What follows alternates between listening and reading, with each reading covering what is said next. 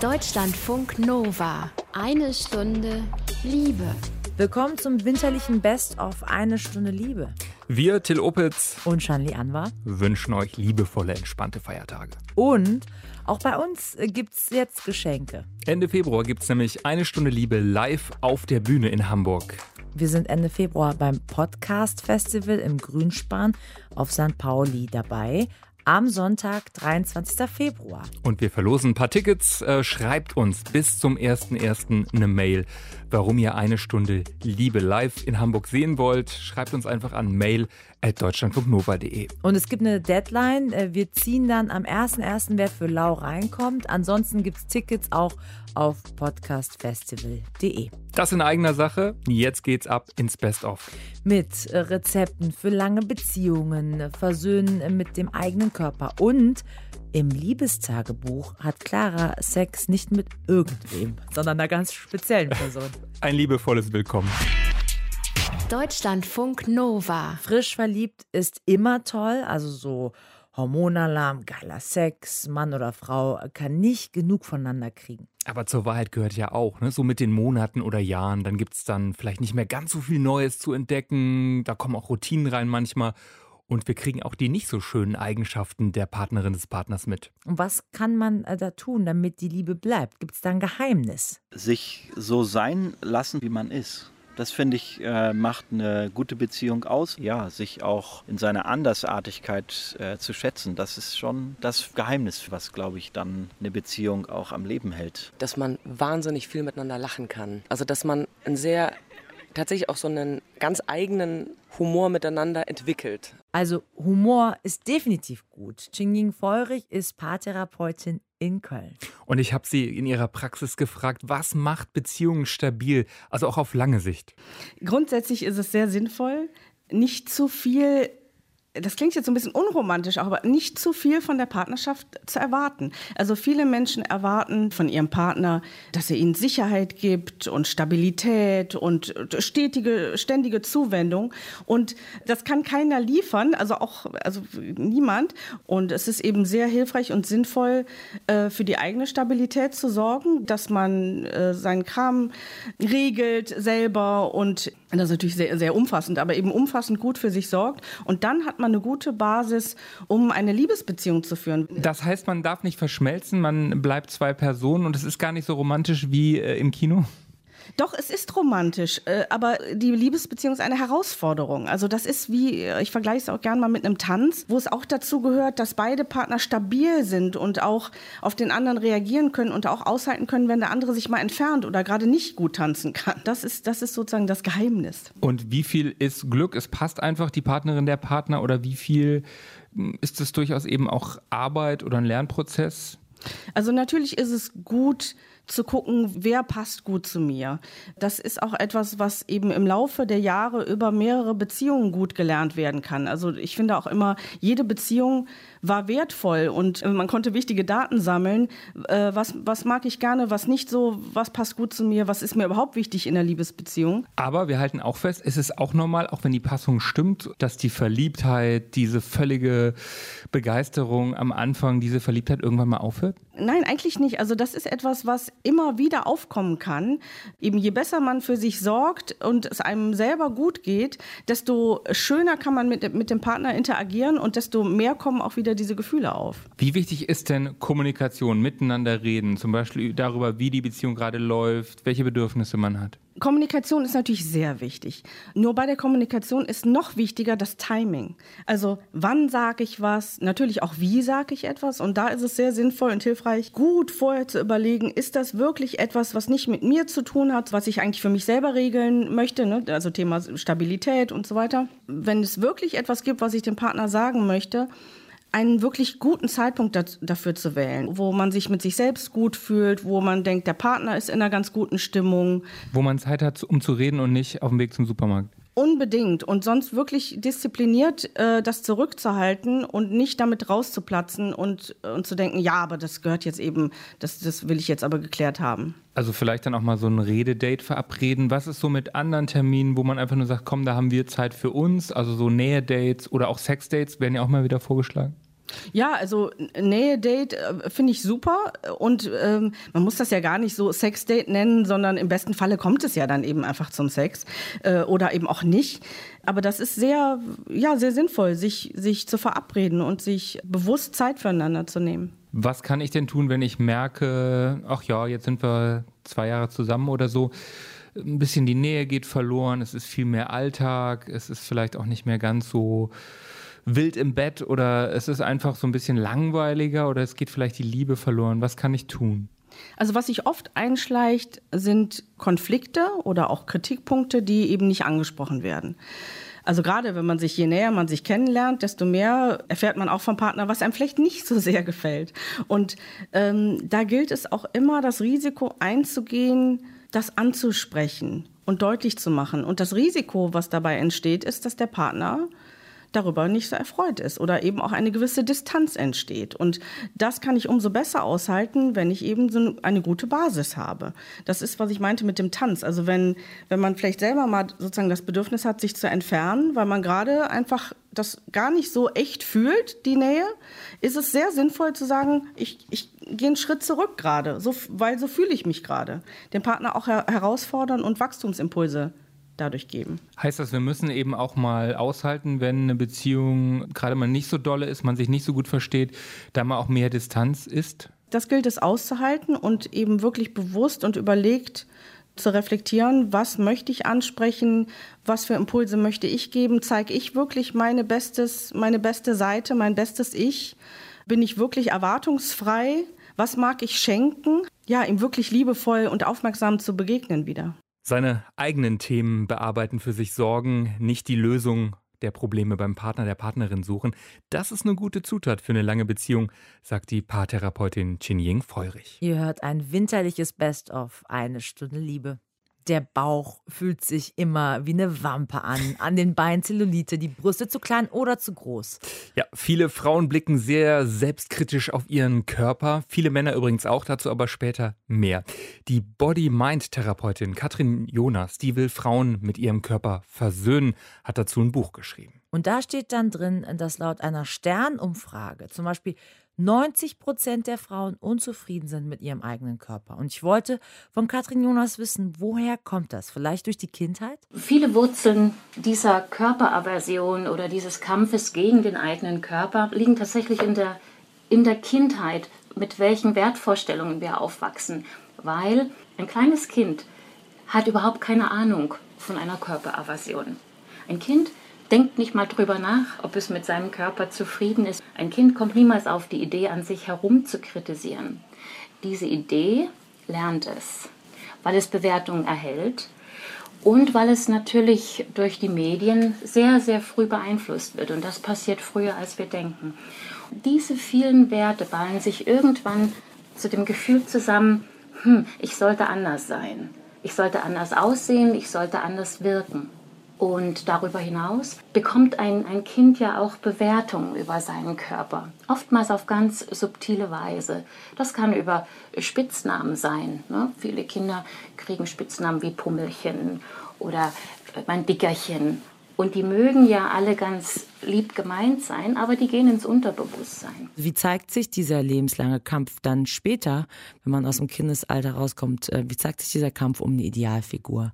Was hörst du für mhm. Geschichten? Mitunter ganz unglaubliche, was Frauen eigentlich anstellen, äh, um diesen Idealbild zu entsprechen. Das geht mit Diäten los, bis hin zu Essstörungen, die daraus resultieren. Es geht um Power-Workouts. Also ich kenne tatsächlich Frauen, die jeden Tag ein, zwei Stunden trainieren, um endlich eine muskelorientierte Figur zu haben, kein einziges Gramm Fett an sich dulden. Das geht bis dahin, dass Frauen zu plastischen Operationen gehen. Und im Großen mündet diese Aversion gegen den Körper immer in einem Ich bin nicht gut genug Gefühl, das finden wir dann in allen Bereichen des Lebens wieder. Egal, ob das der Beruf ist, die Beziehungen, die Partnerschaften, das Verhältnis zu den Kindern. Dieses Ich bin nicht gut genug, ich bin nicht schön genug Gefühl beeinflusst alles. Das ganze Leben. Das ist jetzt das eigene innere Gefühl.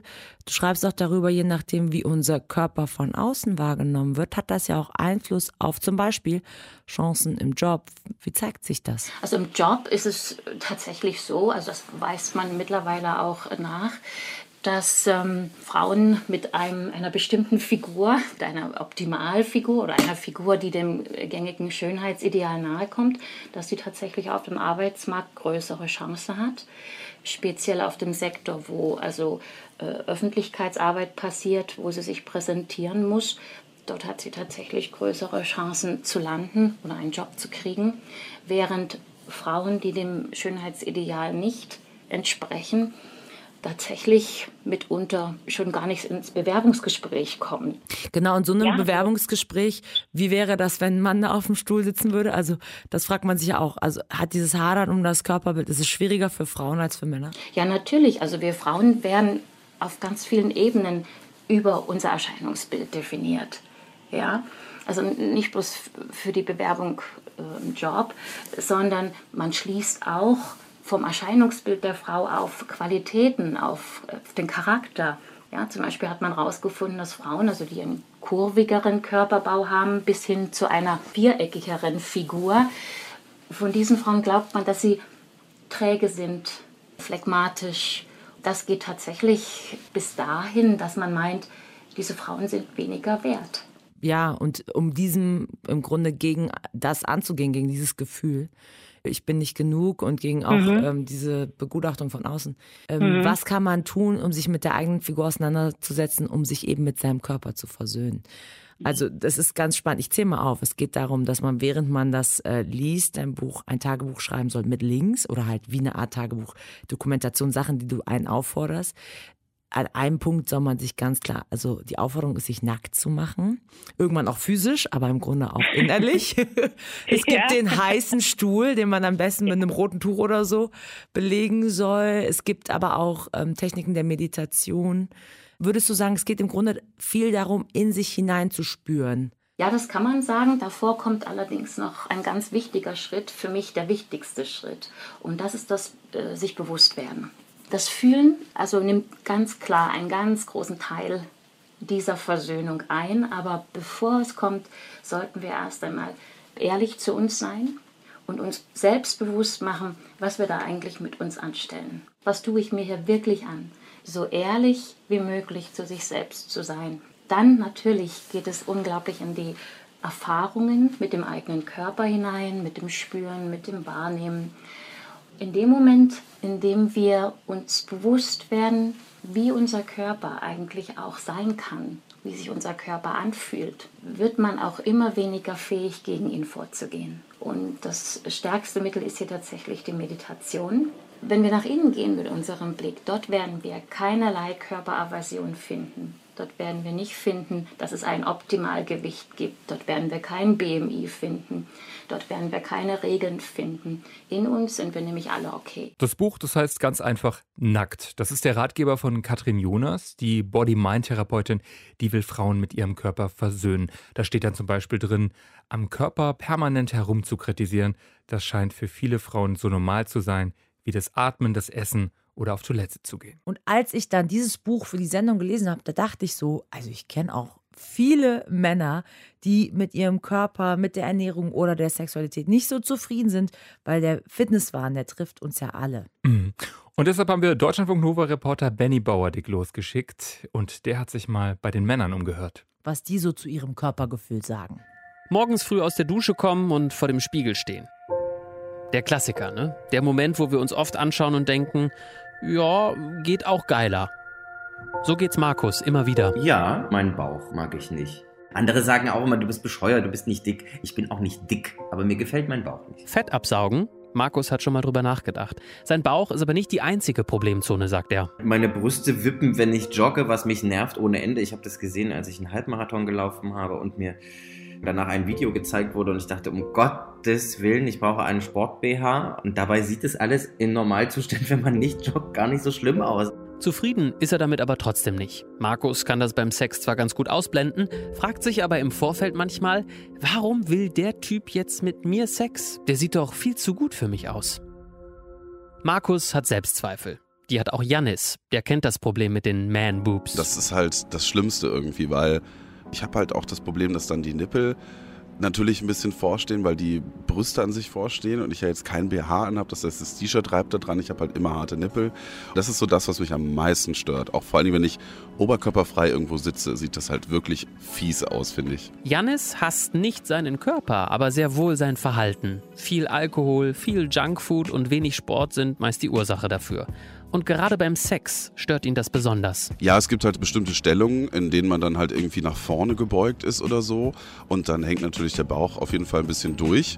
Und das ist auf jeden Fall eine Sache, wo man dann schnell mal irgendwie an sich runterguckt, um zu checken, wie schlimm ist es eigentlich gerade. Und dann auch die Blicke des Gegenübers abcheckt, um zu gucken, schaut die Person da jetzt irgendwie gerade hin und denkt sich, öh, das ist jetzt nicht schön oder so. Solche Gedanken hat sich Alex beim Sex eigentlich noch nie gemacht. Er mag seinen Bauch zwar auch nicht, aber dafür seinen Bizeps und auch seinen Penis. Und er hatte in der Vergangenheit eigentlich immer viel Sex. Ich habe halt für mein Empfinden sehr lange sehr unbewusst gelebt, voll ausgelebt natürlich, aber sehr unbewusst und möglichst nicht in Verbindung mit Liebe. Also ich habe einfach viel rumgebumst und äh, ich bin in, in, in keinster Weise irgendwie stolz drauf. Alex kam irgendwann an den Punkt, sich selbst zu fragen, wieso brauche ich das? One-Night-Stands und Pornografie. Jetzt will er das nicht mehr, führt seit zwei Jahren eine Beziehung. Mit seinem Sexualleben ist er aber trotzdem irgendwie nicht zufrieden. Deswegen ist es jetzt gerade in meiner jetzigen Beziehung sexuell so ein bisschen, also ich will nicht sagen Flaute, aber es ist schwierig für mich, weil ich ähm, mich in vielen Situationen nicht öffnen kann und den Schritt nicht wagen kann, um, um sexuell aktiv zu werden. Also ich kuschel lieber dann, als dann aktiv zu werden. Weil es Alex gerade schwerfällt, Sex mit Liebe in Verbindung zu bringen. Er versucht nicht nur bewusst zu lieben, sondern auch bewusst zu leben, hat vor ein paar Jahren auch seine Ernährung auf vegan, gluten- und zuckerfrei umgestellt. Ihm geht's besser damit, sagt er. Ernährung ist auch für Marlon ein krasses Thema. Allerdings geht es ihm dabei ums Zunehmen. Viele Menschen sagen zu mir, vor allen Dingen Frauen, ich beneide dich um deine Figur, was würde ich für deine Beine tun? Ich allerdings möchte, glaube ich, einmal nur das Gefühl haben können, zu wissen, wie es ist, auf einmal zwei, drei, vier, fünf Kilo mehr auf der Waage stehen zu haben. Aber das ist nicht. Marlon kauft Hosen meistens in der Frauenabteilung, weil sie ihm sonst nicht passen. Früher hatte er damit echt Probleme, aber irgendwann hat er auch gemerkt, hey, ich kann es nicht ändern. Ich habe alles durchprobiert. Ich habe äh, Astronautenkost, hochkalorische Kost gegessen. Ich habe ähm, war im Fitnessstudio. Ich habe Trainingspläne aufstellen lassen. Es hat alles nichts funktioniert und irgendwann kam halt der Punkt, wo ich, wo ich das akzeptiert habe, wo ich für mich wusste, du kannst da nichts dran ändern. Das ist einfach deine Statur, das ist dein Körper. Ja, ich glaube, wenn man an dem Punkt ankommt, dann kann man morgens, wenn man aus der Dusche kommt, auch mit einem guten Gefühl in den Spiegel schauen.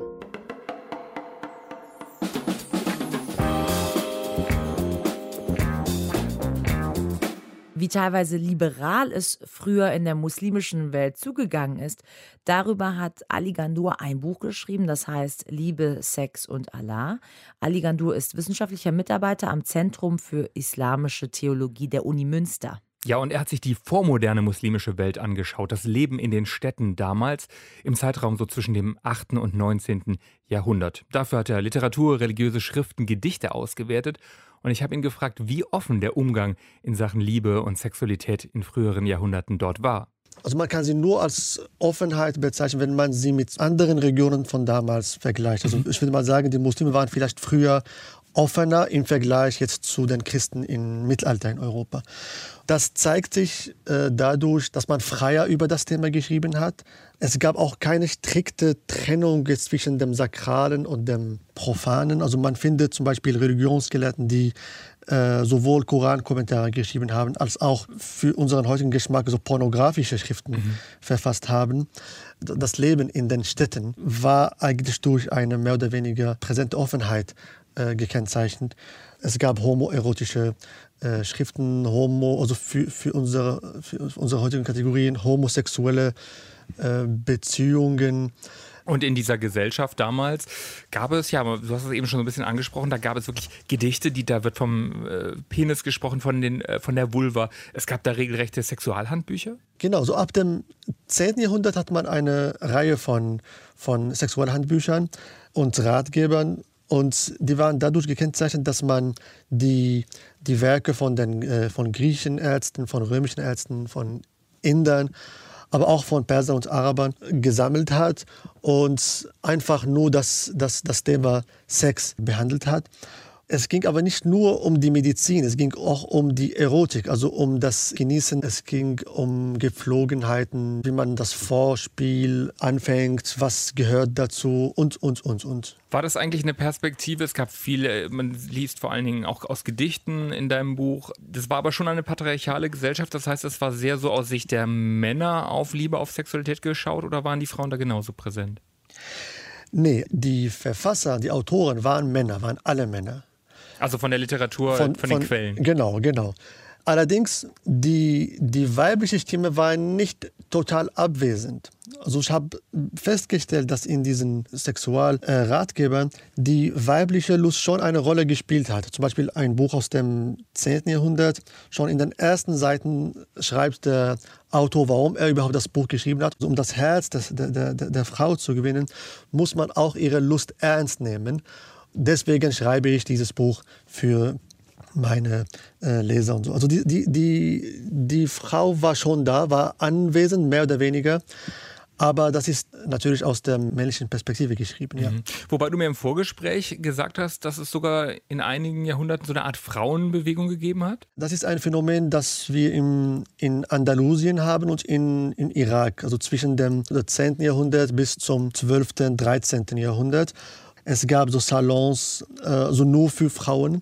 Innerhalb von diesen Bewegungen äh, gab es oft lesbische Beziehungen. Man hat Gedichte aus dieser Zeit, man hat aber auch Berichte darüber. Ali, welche Beziehungsformen, welche sexuellen Praktiken gab es damals in der muslimischen Welt? Ich würde sagen, es gab alles. Also es okay. gab, ich habe wirklich fast alles gefunden. Ich würde aber sagen, dass vieles nicht öffentlich stattfand, sondern es gab bestimmte Räume dafür. Es gab äh, zum Beispiel? Zum Beispiel, wenn es um die Männer geht, dann hat man bestimmte Etablissements gehabt. Das war eine ganz andere Form der Prostitution.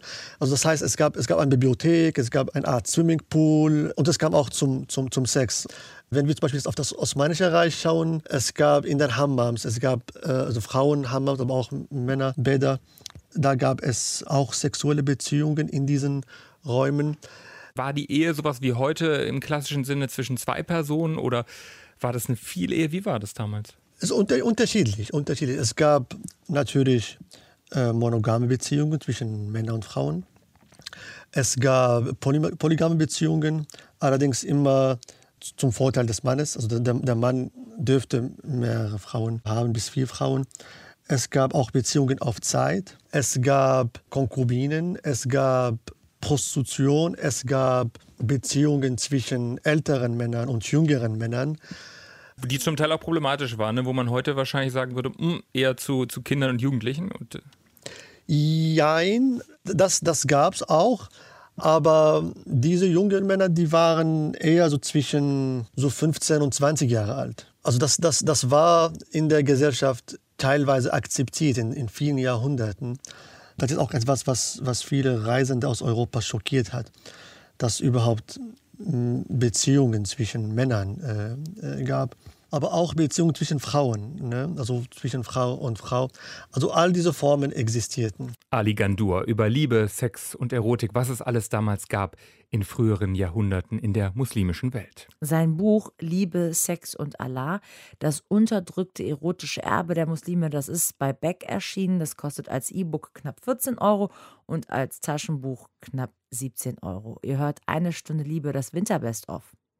Im Liebestagebuch erzählt heute Clara, Clara ist nicht ihr echter Name, aber sie möchte so genannt werden, und die Geschichte, die Clara da erzählt, die erinnert so ein bisschen an Filme wie Harry und Sally oder Freunde mit gewissen Vorzügen. Denn Clara hatte Sex mit ihrem besten Kumpel. Ich habe euch ja im letzten Beitrag vom Liebestagebuch erzählt, wie ich auf einer WG-Party mit dem Motto Porno war und wie ich dort zunächst mit einem Typen auf der WG-Toilette Sex hatte und dann mit einem anderen Typ nach Hause gegangen bin und mit dem in derselben Nacht auch noch Sex hatte. habe, meiner besten Freundin, die in einer anderen Stadt wohnt und meinem besten Freund, der auch hier wohnt, davon erzählt und ich bin dann nach Hause gegangen, hatte dann nachmittags, abends noch ein Projekt, wo ich mitgemacht hatte, war dort noch ein bisschen auf der Afterparty und wollte dann eigentlich früh nach Hause gehen. Aber ein Kommilitone hatte gemeint, Clara, du musst unbedingt zu dieser Party kommen und dachte mir so, naja, okay, gehe ich halt mal hin. Und ich gehe da nichtsahnend hin, treffe ein paar Freunde, unter anderem auch meinen besten Freund und habe mit ihm nochmal Revue passieren lassen, was am Abend vorher war. Wir machen Spaß über Sexualität, wir sind auch manchmal so ein bisschen touchy, was man halt so macht, wenn man gut befreundet ist. Aber bei dieser Party hatten wir beide auch nicht wenig getrunken und waren dann irgendwann auch so mit der Hand am Hintern von der anderen Person oder irgendwie am Oberschenkel und ich hatte auch die ganze Zeit gesagt, weil ich noch so aufgeladen war vom Abend vorher. Oh, ich habe so Lust und ich bin gerade so im Modus drin und ich habe Lust auf Körper, ich habe Lust auf Sex, ich hab, bin total noch in, in dieser Wolke. Und dann wurde es eben schon ein bisschen körperlich auf der Tanzfläche, aber ich hätte es trotzdem irgendwie immer noch als, als Spaß oder nicht ernst gemeint gesehen. Dann irgendwann musste der Studentenclub zumachen. Wir sind da raus und wollten gerade ums Gebäude und irgendwie sind wir dann doch stehen geblieben, ich so mit dem Rücken zur Wand und wir schauen uns an und wissen eigentlich eben jeden Moment passiert es jetzt. Gut, ich habe dann einfach seinen Schal genommen und so gemeint, oh, schöner Schal und ihn zu mir gezogen und ihn geküsst. Und das ist halt auch sowas, das kann man nur betrunken, halbwegs souverän abliefern. Aber es hat funktioniert. Und so war ich dann halt mit dem Rücken zur Wand, wir haben uns geküsst, wir haben rumgemacht. Irgendwann war dann, glaube ich, sogar auch schon meine Hand in seiner Hose, bis wir dann gesagt hatten, okay, kurz durchatmen, ähm, ja, lass mal zu dir gehen. Also wir sind dann zu ihm gegangen. Da hatten wir wirklich wundervollen Sex in einem winzigen 90 Zentimeter Bettchen, das auch ordentlich gewackelt hat. Und am nächsten Tag haben wir den kompletten Vormittag nur darüber gelacht, weil es so ein typischer Sitcom-Moment war. Denn am Freitag hatte er mir noch von seinem Herzschmerz erzählt, weil er auf, auf ein anderes Mädel stand. Und einen Tag später äh, landen wir dann im Bett und ähm, alle möglichen Szenen von Sitcoms, wo dann die besten Freunde am nächsten Morgen aufwachen, beide noch so im Bett und schreien erstmal so, ah, was ist passiert? Das hatten wir, wir haben uns so viel angeschrien und so viel gelacht. Wir haben seither auch viel miteinander geredet und hatten auch noch häufiger Sex danach. Also es etabliert sich im Moment so ein bisschen wie eben eine sehr gute Freundschaft, eine beste Freundschaft plus in dem Sinn. Und obwohl ich eben schon diverse Sexpartner hatte, habe ich tatsächlich noch nie so unbefangen und frei mit jemandem darüber kommunizieren können. Und das finde ich sehr wertvoll einfach. Danke, Clara, fürs Teilen deiner Geschichte. Im Moment irgendwie sehr experimentierfreudige Leute im Liebestagebuch. Ne? Absolut, ganz viele offene Beziehungen, äh, ganz viel, ja, Leute, die unterwegs sind und mal eben Sex haben, äh, wie es vielleicht anderen nicht so leicht geht, wenn sie Single sind und unterwegs sind bei, abends. Bei euch denn auch so? Oder äh, sagt ihr, naja, ich habe eigentlich ein ganz anderes Modell. Vielleicht lebt ihr ja monogam oder asexuell oder noch was ganz anderes. Ihr könnt euch gerne bewerben, ne? Mail at deutschlandfunknova.de und an diese E-Mail-Adresse übrigens könnt ihr uns auch nochmal schreiben, wenn mhm. ihr beim Podcast Festival in Hamburg am 23. Februar dabei sein wollt und wenn ihr eine Stunde Liebe live erleben möchtet. Schreibt uns einfach, warum ihr gerne dabei sein wollt an mail.deutschlandfunknova.de. Wir freuen uns auf euch. Danke fürs liebevolle Lauschen. Ahoi. Deutschlandfunk Nova. Eine Stunde Liebe. Jeden Freitag um 20 Uhr. Mehr auf deutschlandfunknova.de.